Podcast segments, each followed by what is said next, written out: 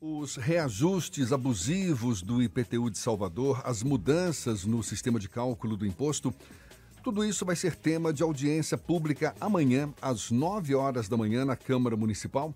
O encontro tem o objetivo de colocar em discussão o projeto que altera os critérios de cobrança do imposto, este IPTU, Imposto predial e territorial urbano. A mediação do encontro vai ser do especialista em direito tributário, professor emérito da UFBA e vereador de Salvador, Edivaldo Brito, com quem a gente conversa agora, mais uma vez conosco aqui no Issa Bahia. Um prazer tê-lo aqui com a gente. Bom dia, vereador.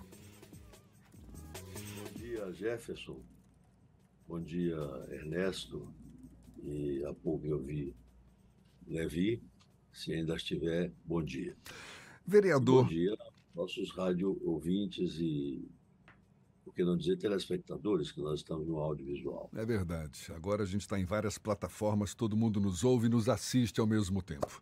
Vereador, mais uma vez, prazer tê-lo aqui com a gente. Qual a sua expectativa em relação a essa audiência pública amanhã e como é que ela pode ajudar na busca por um IPTU mais justo para os proprietários de imóveis aqui da cidade, uma vez que questiona-se os critérios de cálculo classificados como injustos. Minha expectativa, Jefferson, é positiva. É diferente de 2020.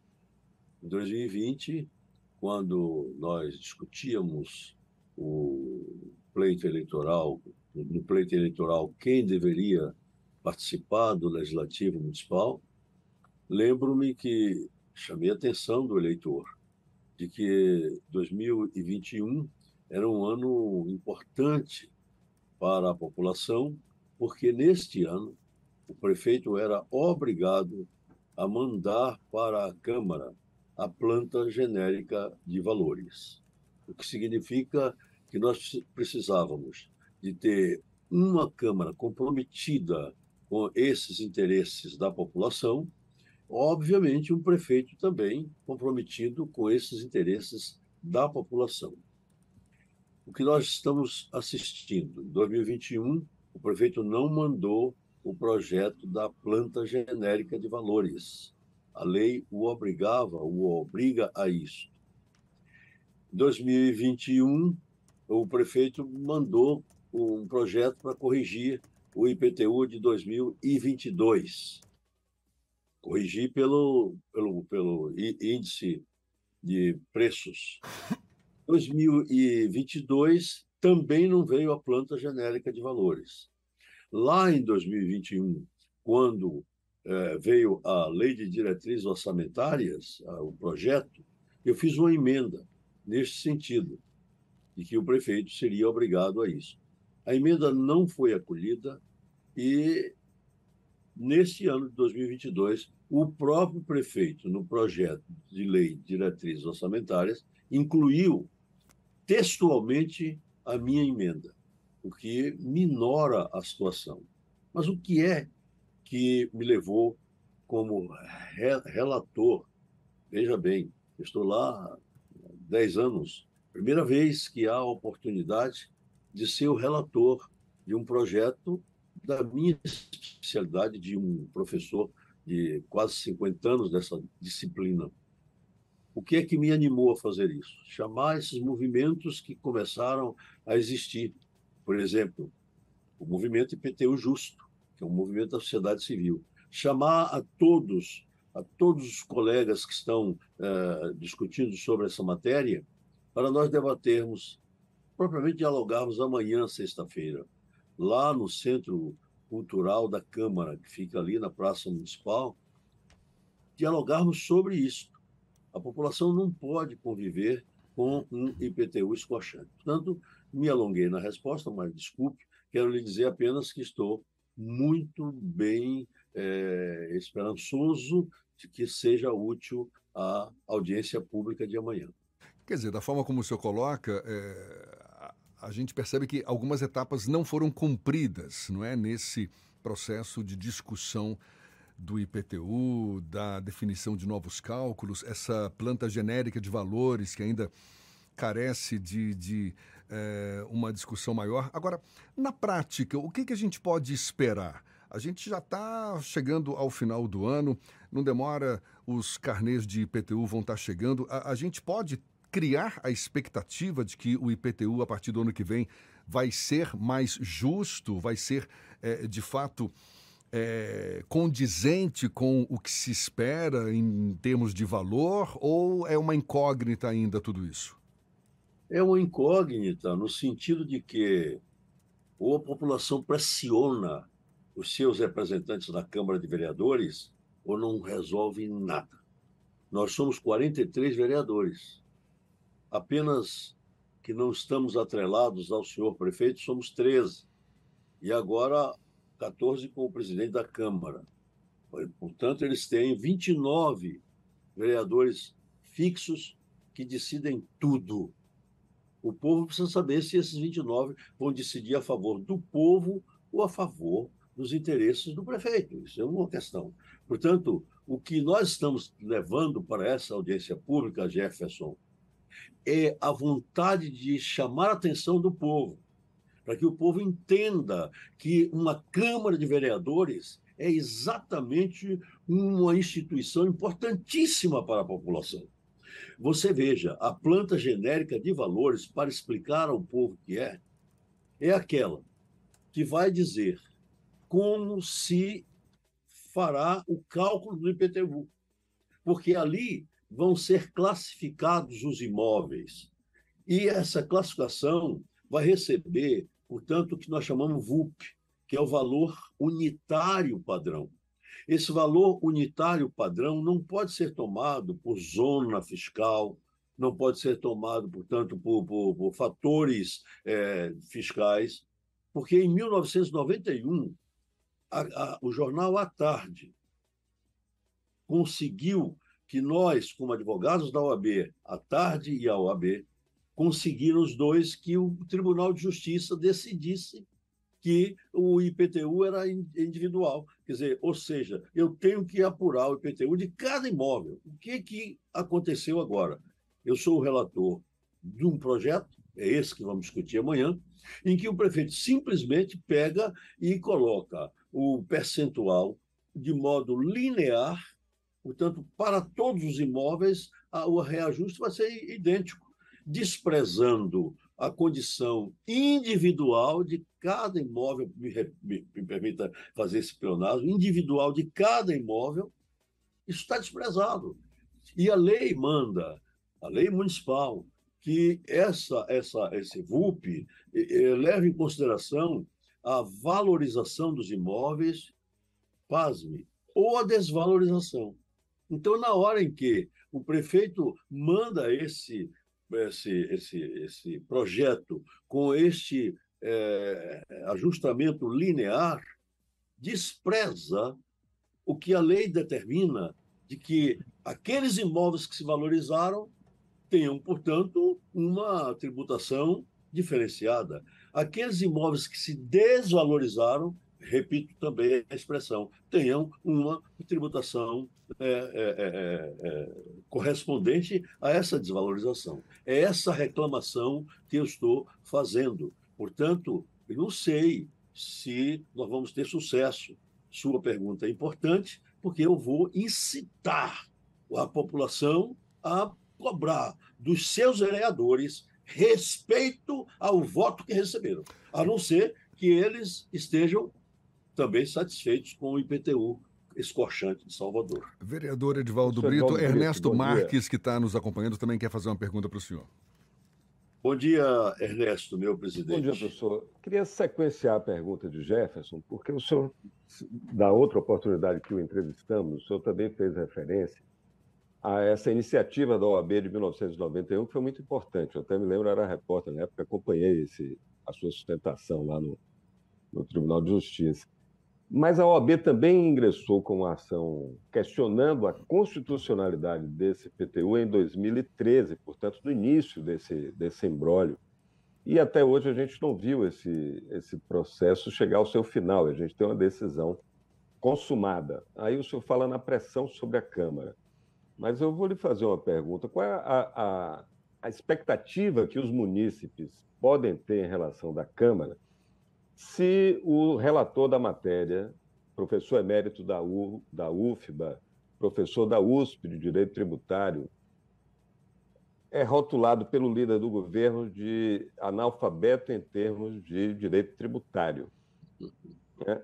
E se a Câmara tem essa correlação de forças e tem um rolo compressor já estabelecido, significa para nós, professor Edivaldo, em termos muito práticos e para o nosso ouvinte que paga o IPTU, que não tem jeito, que a gente só vai poder reclamar espernear, porque a justiça não decide e a Câmara parece que está é, surda para o que a população está clamando. É isso?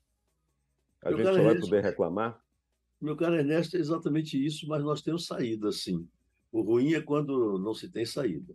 Vamos o que, que explica essa demora tão grande de uma questão dessa magnitude é, vamos e o judiciário não se pronunciar? Então, vamos por etapa bem rápido para lhe atender. E, na, em 2014, a OAB entrou, 2014, então são oito anos, a OAB entrou com uma ação direta de inconstitucionalidade, que constitucionalmente chama hoje de é, meramente reclamação. Mas veja bem, quando a OAB entrou, é, me pediu um parecer, eu dei o parecer. É, pediu a, a, prefeitura então pediu parecer a um professor de São Paulo. Esse professor de São Paulo cobrou 230 mil reais naquele tempo era muito dinheiro mas valia, porque o professor tem exatamente é, muita qualidade. Eu, eu digo isso que convivo com ele há 40 e poucos anos. Pois bem, meu parecer, eu acho que foi acolhido pelo desembargador Roberto, é, é, é, que foi o relator. Né? Por que, que eu digo que ele foi acolhido? Porque ele entendeu toda a formulação da OAB e concluiu pela inconstitucionalidade. Mas o, o tribunal eh, tem dezenas de desembargadores.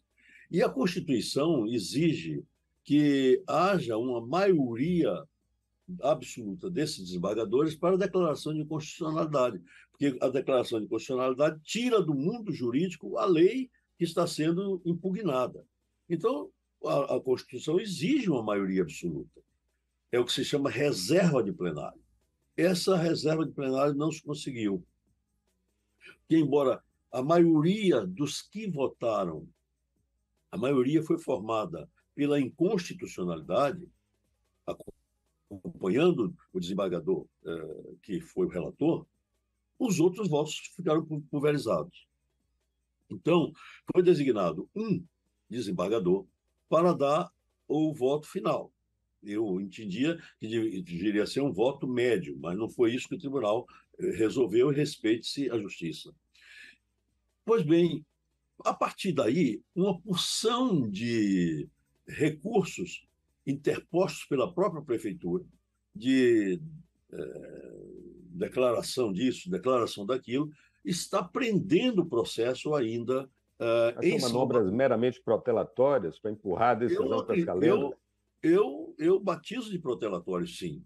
Então não saiu daqui, porque são os predicamentos da magistratura, as questões democráticas, tudo isso que envolve a questão, e o processo está seguro aqui. Mas o que, é que tem acontecido, Ernesto? As pessoas têm ido diretamente para a, o, defender seu, seu, seu, seu assunto nos juízes de primeiro grau. Esses juízes de primeiro grau têm dado sentenças a favor do povo, a favor de quem vai até lá. Essas sentenças vão chegando ao tribunal e nas câmaras, e não no pleno do tribunal, nas câmaras também tem sido dado ganho de causa aos contribuintes. De modo que você dirá, então a solução está aí. Está. Mas veja bem, um, um, um ministro do STJ resolveu baixar uma regra explicativa, orientativa, sei lá que nome se pode dar a isso, dizendo que os juízes não podem é, aceitar é, como garantia para o procedimento prosseguir quando se tratar de, de, de, de execução individual, não pode aceitar é, senão dinheiro. Então, os juízes estão presos a isto. Eles estão indo em cima das, das contas bancárias dos contribuintes para poder o contribuinte poder se defender. Se o contribuinte aplaudir isso, esta, esta, esta coisa, esse projeto que o prefeito mandou e que eu sou o relator, Então, o contribuinte realmente está precisando apanhar, está precisando receber, portanto, essa, essa chicotada. Tanto a justiça, novamente, está seguindo uma lei que ela dá uma lista de como deve ser a, a garantia para o efeito do, do, da execução, né? porque todo mundo tem que dar um bem à penhora. Né? Se você der um, o próprio bem à penhora, o próprio bem, o, o juiz está ficando com dificuldade de aceitar, porque este é o segundo da lista. O primeiro é dinheiro.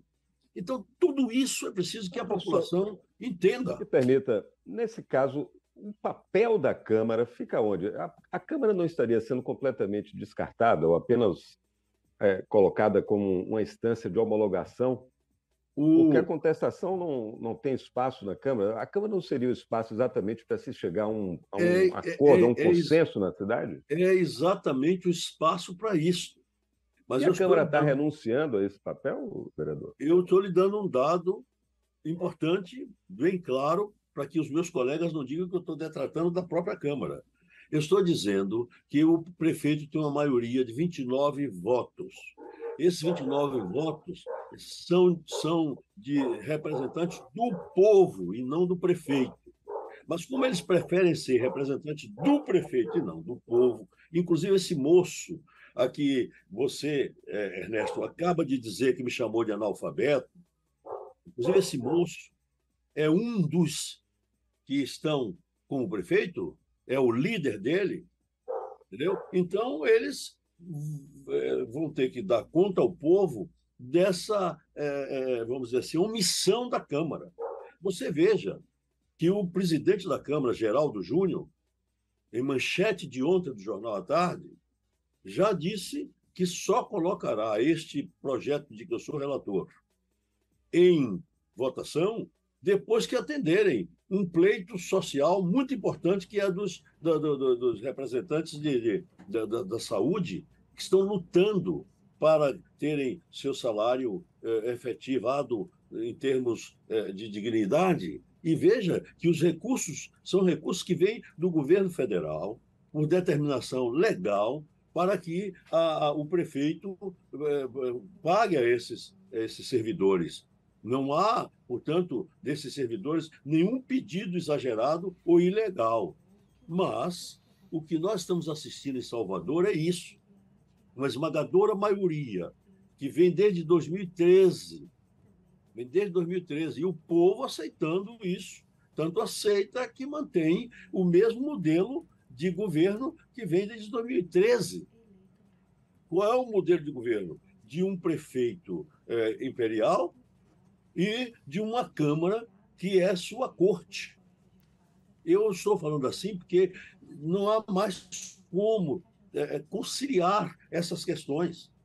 Não há mais como é, aceitar o que está se passando nessa cidade. Então, vamos ver se o povo amanhã se posiciona e, se não, eu vou perder novamente. Ontem, ontem, ontem, hoje é quinta-feira, ontem eu pedi na votação da Lei de Diretrizes Orçamentárias, a LDO, uma lei extremamente inadequada do ponto de vista técnico, uma lei falha. Eu dei um, um, um parecer, meu voto foi 29 folhas. Eu dei um parecer redigidas as 29 por mim. Eu não mandei assessor fazer, não. Porque o povo, quando, quando, ele, quando votou em mim, votou em mim e não em meu assessor. Votou em mim sabendo que era um professor, sabendo que era um homem, que estou há 60 anos nessa luta, então eu fiz do meu próprio punho parecer. Pois bem, um vereador, que ora está de um lado, ora está do outro, mas ele tem direito de fazer isso, arranja um voto divergente, e esse voto divergente ele consegue uma maioria de 4 a 3. Perdemos o vereador Carvalhal, a vereadora Marta Rodrigues e o vereador Edvaldo Brito. Perdemos para os quatro que votaram. Então, essa lei de diretrizes orçamentárias é um, um monstrengo ela vai ser, portanto, é, sancionada pelo prefeito. É isso que precisa ser dito à população. E eu, como não tenho, portanto, nenhum telhado de vidro, não me importo, portanto, que digam que eu estou detratando de A ou de B. Eu estou exercendo aquilo que o povo me deu. E eu estou onde o povo me colocou, na oposição. E a audiência. nesse lugar. Então, esse lugar que me cabe, esse lugar eu vou ficar até os últimos dias do meu mandato. E essa audiência pública marcada, portanto, para amanhã, às nove da manhã, na Câmara Municipal, audiência que será mediada pelo vereador Edvaldo Brito para discutir exatamente essa pendengue, esse imbróglio, imbróglio todo em torno do IPTU. Vereador, Olha, muito. E lá estarão os dois presidentes de é, segmentos técnicos da Câmara. O presidente da Comissão de Constituição e Justiça, vereador Alexandre Aleluia, e a vereadora Marta Rodrigues, que é da Comissão de Fiscal... Finanças, Orçamento e Fiscalização. As duas principais é, comissões estão presentes, estarão presentes, pelos seus presidentes que certamente estão a favor dessas, desse diálogo com a população. Vereador Edvaldo Brito, muito obrigado mais uma vez pela sua disponibilidade, pela atenção dada aos nossos ouvintes. Bom dia, boa sorte amanhã e até uma próxima. bom dia, Jefferson, bom dia, Ernesto, bom dia, Levi. Espero que Deus me ajude e todas as forças. O Bahia tem forças também, outras que são muito importantes. Muito um obrigado a vocês pela oportunidade. A gente que agradece. Agora, 8 horas em ponto na tarde FM.